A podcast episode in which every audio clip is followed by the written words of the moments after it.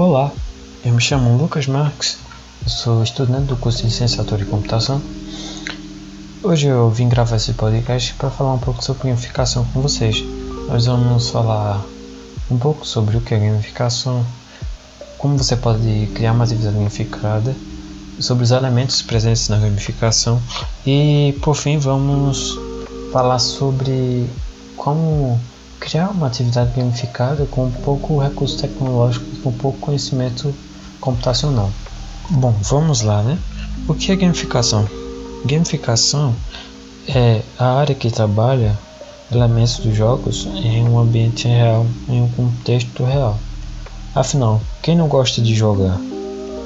É, vale salientar que essa área está presente principalmente no ambiente empresarial e no ambiente educacional mas principalmente para mim a importância que essa área tem no ambiente educacional é muito importante, pois você pode transformar o processo de ensino muito mais lúdico e divertido do que nós podemos ver na, nas metodologias tradicionais. Agora vamos falar um pouco sobre como você pode trabalhar esses elementos que estão presentes nos jogos na sua atividade. Primeiro você pode inserir elementos da mecânica dos jogos. É, um des, um, quais são esses elementos? Esses elementos são o sistema de pontos, o ranqueamento, as fases, e nessas fases você pode inserir recompensas a cada fase para que o aluno se sinta engajado, se sinta motivado a, a realizar a tarefa.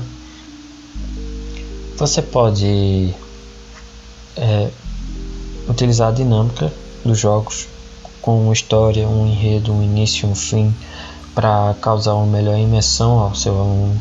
Você pode trabalhar a estética. A estética você pode trabalhar com pixel art, com jogos 8 bits, 16 bits, como eram os jogos antigamente no Nintendo 64, Atari, por aí vai.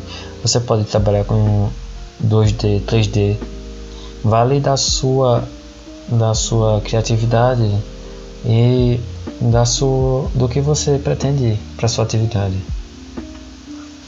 Uma dúvida que permeia profissionais da área da educação que nunca tiveram contato com esse tipo de metodologia é como eu posso criar uma atividade sem ter conhecimento sobre programação, sobre design e sobre a criação de jogos em si. Bom, já existem ferramentas que adiantam todo esse processo para você. Você só vai precisar inserir é, essa ferramenta no contexto da sua sala de aula, no contexto que você quer trabalhar com seus alunos. Uma dessas ferramentas é o Geniali. O Geniali é um site seu maior parte gratuito no idioma inglês. Nele você já tem todas as suas atividades unificadas já criadas, como quizzes e tabuleiros, e você só precisa modificar textos, imagens, número de respostas, números de questões, aí vai do seu do que você achar melhor para a sua atividade. Mas ela já tem tudo pronto com um design muito bom, muito bonito, com vários tipos de design, vários tipos de quizzes, vários tipos de tabuleiro. Você só precisa adaptar a sua atividade a ela. Ela já te dá tudo pronto, você precisa, sim você precisa inserir uma linha de comando, de forma muito fácil e lúdica. Uma ferramenta que pode também ser utilizada é o Google Forms. Apesar de ser uma ferramenta bem simples, ela também pode ser utilizada para a criação de atividades gamificadas.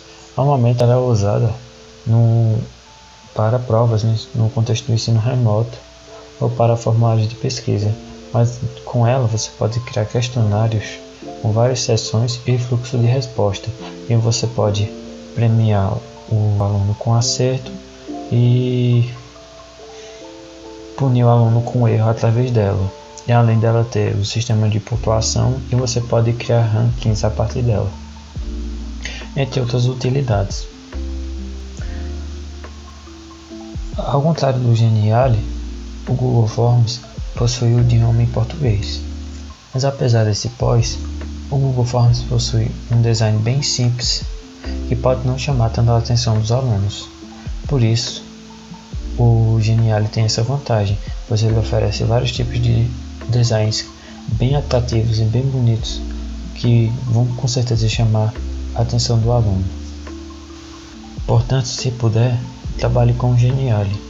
O Geniali já foi feito com essa proposta de se criar uma atividade gamificada, pois ele possui mais ferramentas e é bem mais lúdico e possui um design bem mais atraente. Isso conta muito na hora de, de prender a atenção dos alunos.